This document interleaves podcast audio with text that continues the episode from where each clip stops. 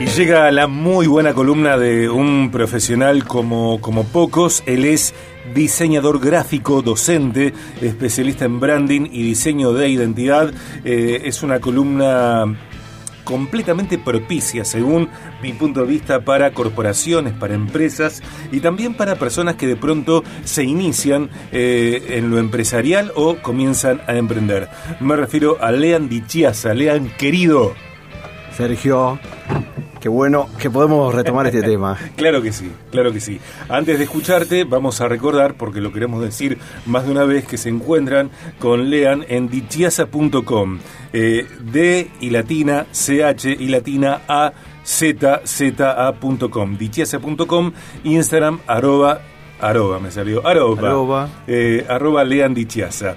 Y el tema de hoy que continúa con el que viene del lunes anterior, eh, es el arte de la estrategia claves para la renovación de marca, segunda parte.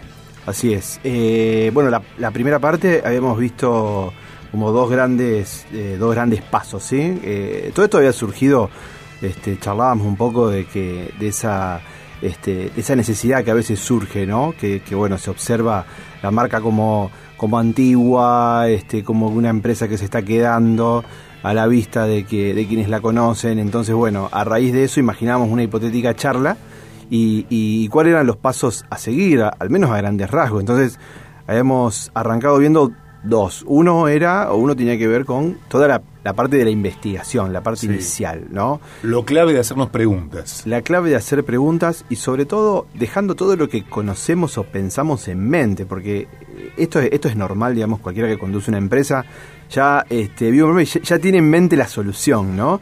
Pero primero hay que escuchar.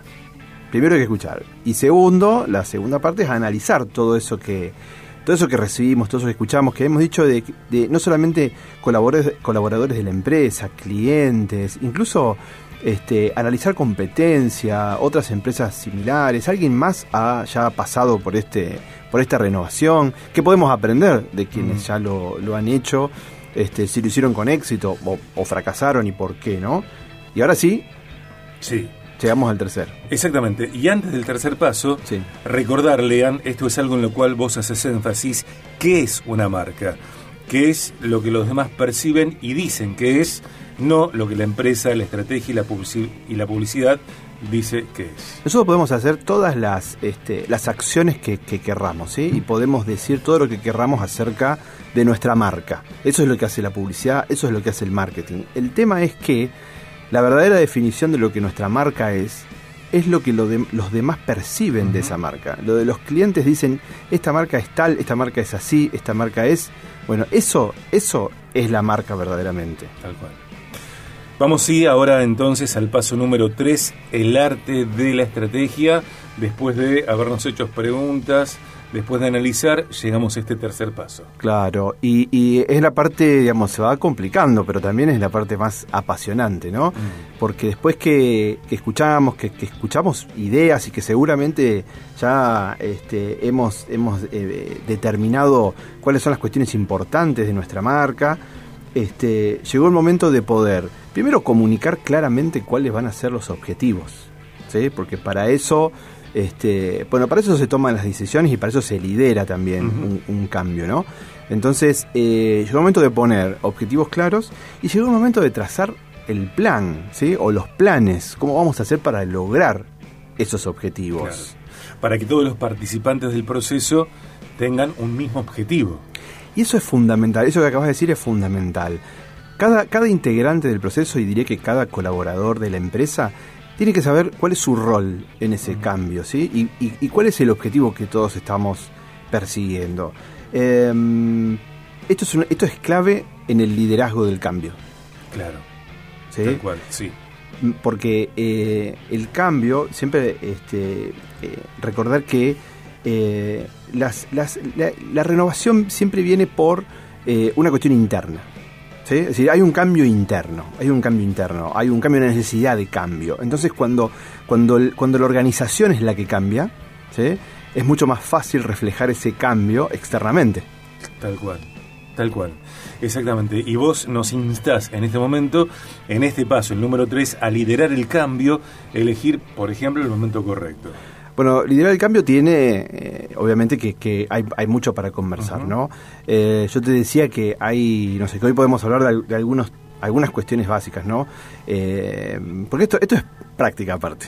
Vamos a la práctica, ¿no? A la teoría, es un libro de teoría.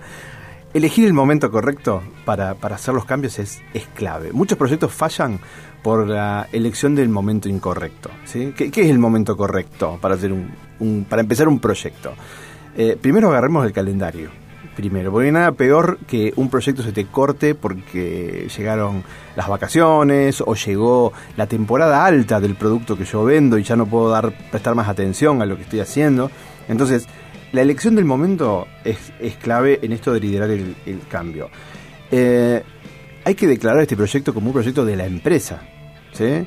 Este, no de simplemente de la dirección o de un pequeño grupo. No desmembrado del todo. No, porque si la empresa no, si, si como, por supuesto no se puede obligar a todo el mundo a, participar, pero, pero si, si, si esto es parte de un grupo, si esto lo hace un, pequeño grupo, eh, el proyecto nunca termina de ser exitoso, eh, al menos en todo lo que podría ser, porque, porque bueno, la empresa no, el resto no participa, entonces después empieza, bueno, lo típico, bueno, a mí no me preguntaron.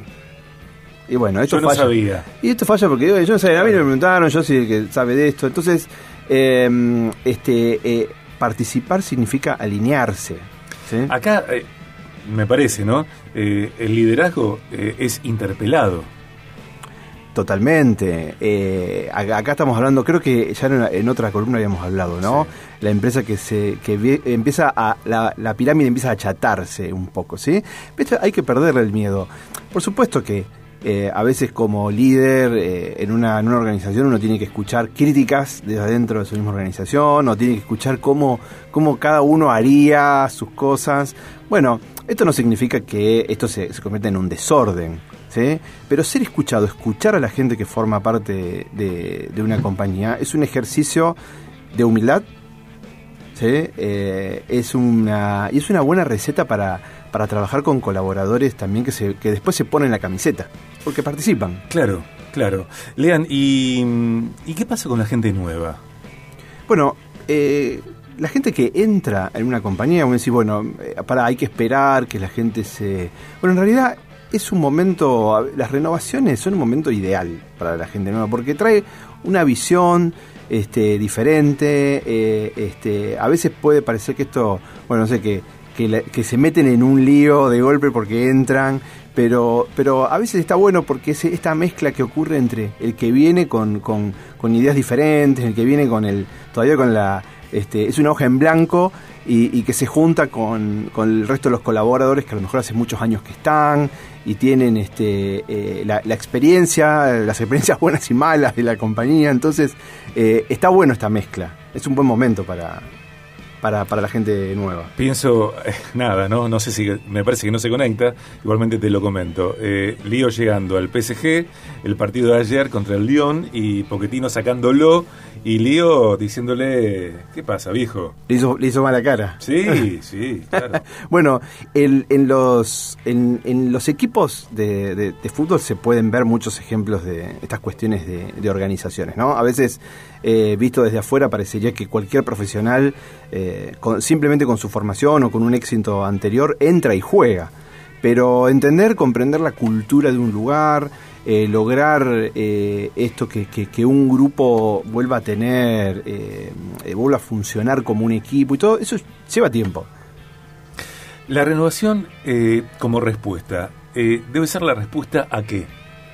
A ver, la renovación, las renovaciones exitosas siempre son, son la respuesta a un eh, cambio interno. Yo creo que las mejores renovaciones eh, eh, son aquellas que responden a un cambio interno. Además, las más duraderas, porque cuando la renovación externa no tiene sustento desde, desde lo organizacional, desde los servicios, desde también ocurre que dura poco tiempo, porque yo me acerco a lo mejor digo, uy, mira, acá cambió, se ve distinto pero después me encuentro con que no cambió nada, el producto es igual, la atención es igual, la experiencia es igual y bueno, y ya está, se terminó.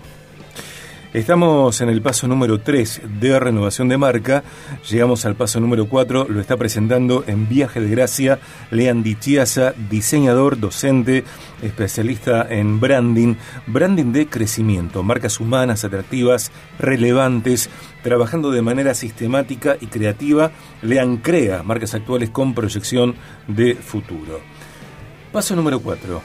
Bien, llegó el momento de aplicar. Claro. ¿sí? Porque la estrategia son, son planes. Son planes, eh, comunicamos claramente, ya tenemos todo eso. Entonces, llegó el momento eh, de aplicar y de ponernos en marcha para, para, conseguir esos, esos objetivos. De todas maneras, ya plantamos la semilla más importante, que es la, la del cambio.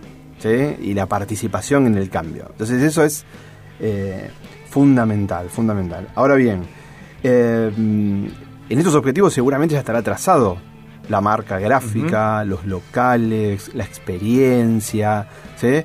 Entonces, ¿qué te parece, ¿sí? Vos que, que, que estás... que estamos a veces, ¿no? Pensando en cambios. ¿Cómo? ¿Qué, qué, qué te parece que es importante poner sobre la mesa antes de arrancar, no más? ¿Sí?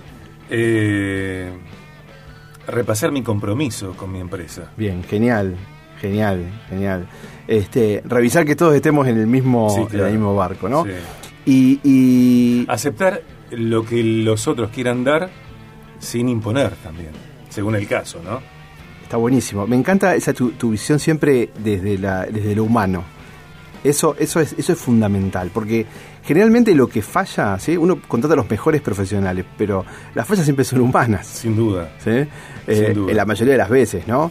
Este, entonces, eh, a la hora de ponernos en, en marcha, ¿sí? Lo siguiente que yo te diría es, bueno, a ver, eh, empezamos a consultar, ¿sí? Proveedores o que ya tenemos proveedores trabajando, pero tenemos que, ese plan hay que ponerlo por escrito y necesitamos tiempos, ¿sí? Y costos. Sí.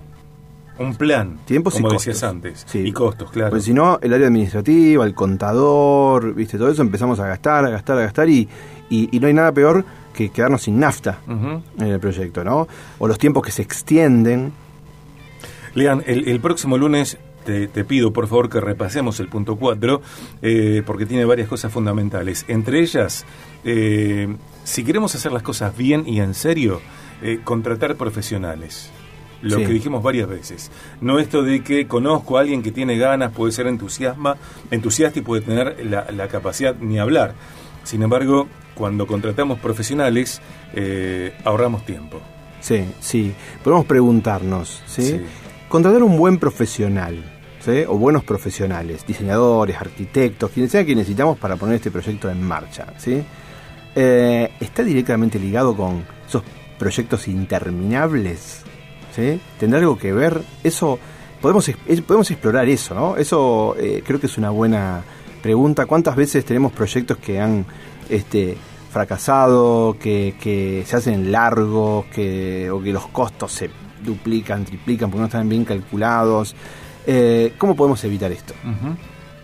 Lean Dichiasa los lunes en Viaje de Gracia, dichiasa.com, Instagram, arroba Lean Dichiasa. El próximo lunes Lean hará un repaso de los pasos anteriores y puntualmente eh, repasa el punto número 4 después de hacernos las preguntas, después de analizar, después de diseñar estrategia ponemos las cosas en práctica porque también el rodaje es una fuente de información y, y si nos pasamos la vida teorizando, probablemente en algunas cosas envejezcamos o muramos sin haber hecho lo que correspondía o lo que decíamos querer. Totalmente de acuerdo. Y Me encanta aparte, hay que hacer. Hay que hacer. Eh, vamos Hay que hacer, hay que hacer. Gracias. No, gracias a Muchas gracias.